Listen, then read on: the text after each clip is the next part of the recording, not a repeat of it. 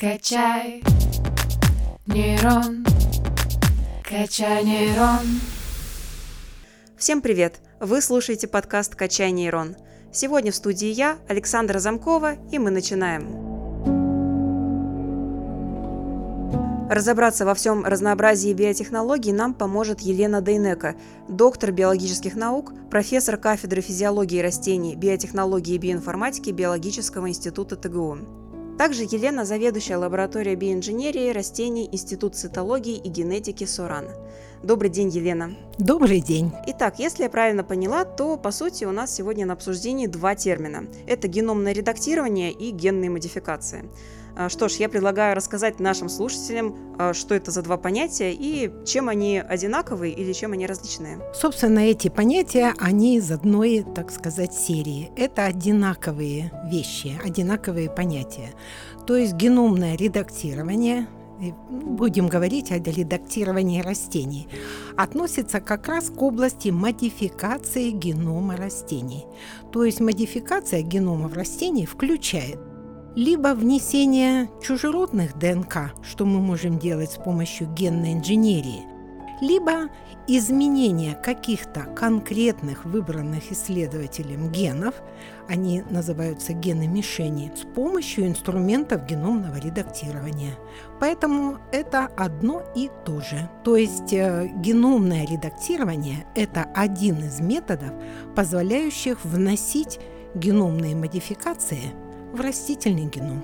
А вот вы сказали про инструменты. Что это за инструменты такие? Инструменты – это такие искусственно созданные исследователи на лабораторном столе фрагменты экзогенных ДНК. То есть с помощью методов молекулярной биологии мы можем клонировать отдельные молекулы ДНК, можем их видоизменять, так как мы считаем необходимым это сделать для оптимальной их работы потом в геноме. И затем эти, так сказать, инструменты с помощью генной инженерии мы можем непосредственно внедрять в геном растения, а с помощью методов геномного редактирования можем только видоизменять определенные гены, выбранные гены. Конкретно, если мы говорим о геномном редактировании, то это инструменты, так называемые направляющая РНК, направляющая РНК и а, фермент нуклеаза, КАС-9. Вот это два инструмента, которые используют молекулярный биолог или генный инженер, с помощью которых мы можем сделать в определенном целевом районе генома, выбранном исследователем, мы можем сделать двуцепочечный разрез молекулы ДНК и таким образом видоизменить ген, внести мутацию. Этот ген не будет впоследствии работать то есть решать фундаментальные проблемы. То есть можно, допустим, выключить один ген в цепи и смотреть, что же произойдет. Потом второй ген, третий ген. И таким образом оценивать вклад каждого из этих генов в общий пул тех признаков сложной цепи, в которых они задействованы. И кроме того, второе, что очень важно, стало возможным выключать те гены, которые намечает исследователь, которые нежелательны или связаны с проявлением каких-то хозяйственно ценных признаков. И тогда агробиотехнологиями также было очень широко принята эта методика. Первым сортом, который был получен с помощью технологии геномного редактирования, это была соя. Получена она в Америке, штат Миннесота, а получила название каликс то есть, а масло, которое из нее получают, масло калина. В чем особенность этого сорта, этой модифицированной сои? В том, что были изменены в геноме этого сорта, этого вида растения, были изменены некоторые гены, которые связаны с, би, э, с биосинтезом а, насыщенных жирных кислот – и таким образом те насыщенные жирные кислоты, они нежелательны а при использовании в пищу, например, при жарке, образуются трансжиры и так далее. И наоборот, исследователи блокировали образование насыщенных жирных кислот, а способствовали повышению таких, как э, омега-3, омега-6 жирных кислот, очень полезных для организма. В России также у нас сейчас много проектов идет по модификации геномов важных сельскохозяйственных культур с применением методов геномного редактирования. А какие новейшие исследования в области агробиотеха есть? А какие наиболее актуальные направления? О, этих направлений очень много. Ну, например, та же самая, те же самые масличные культуры. Это, конечно, трансжиры – конечно, было бы желательно э, модифицировать, например, растения рапса в направлении, чтобы там не образовывались, не синтезировались глюкозинолаты, э, оказывающие негативное воздействие на организмы. А затем э, также изменить содержание в соотношении, в соотношении насыщенных, ненасыщенных жирных кислот в сторону ненасыщенных в сторону образования омега-3, омега-6 жирных кислот. Ну, масса всяких. Например, на пшенице хлебные злаки. Конечно, наши условия вот э, и Томской области, и Новосибирской области, это все-таки достаточно короткий вегетационный период, и хотелось бы, чтобы пораньше созревали, более раннеспелые были злаковые культуры.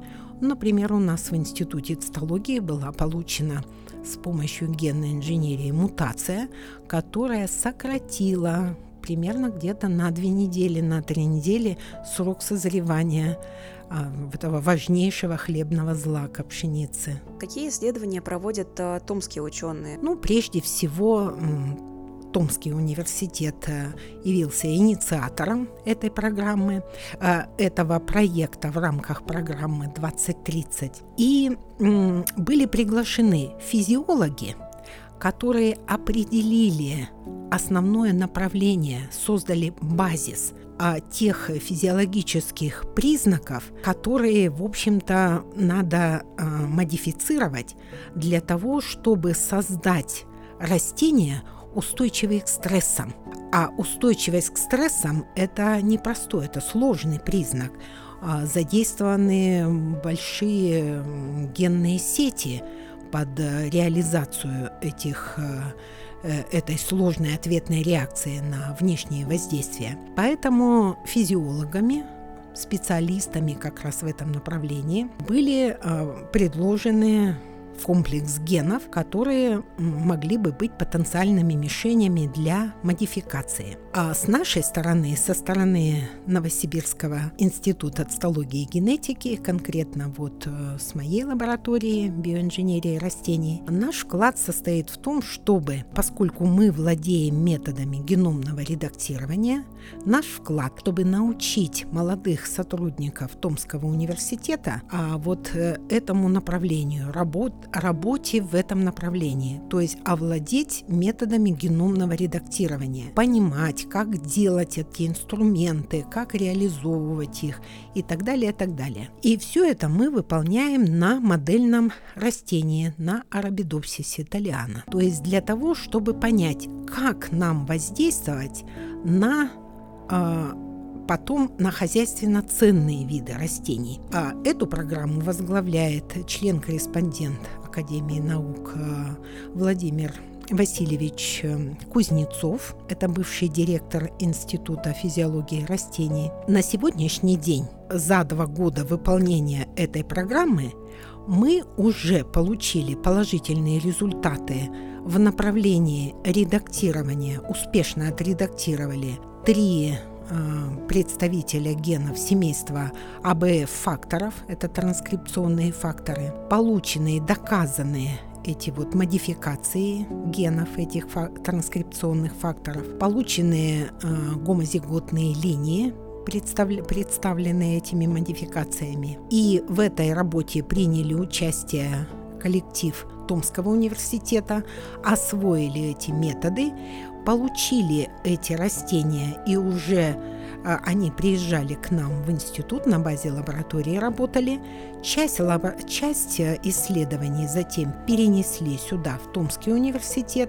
И на сегодняшний день они уже тестировали, то есть проанализировали эти растения именно по тем признакам, по признакам стрессоустойчивости и показали положительные, первые положительные результаты. Почему такие исследования важно развивать?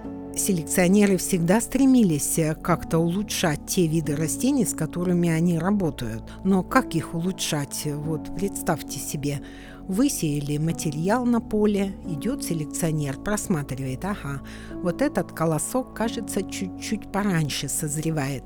Мы на него повесим этикетку, отметим его, возьмем семена для следующего года там еще что-то нашел. А здесь вот ости не очень длинные, это тоже важный признак. Еще, еще, еще. И вот таких вот за сезон собирает много разных, э, так сказать, положительных, чуть-чуть намечающихся изменений, затем изолирует эти колоски, собирает с них семена, после этого высевает на отдельной делянке, а, скрещивают эти формы между собой и уходит – десятилетия на создание таких сортов с использованием традиционных методов. А в данном случае геномное редактирование Опять же таки повторюсь, э, в связи с тем, что многие геномы, в том числе важных сельскохозяйственных видов растений, прочитаны, то есть в арсенале исследователя имеются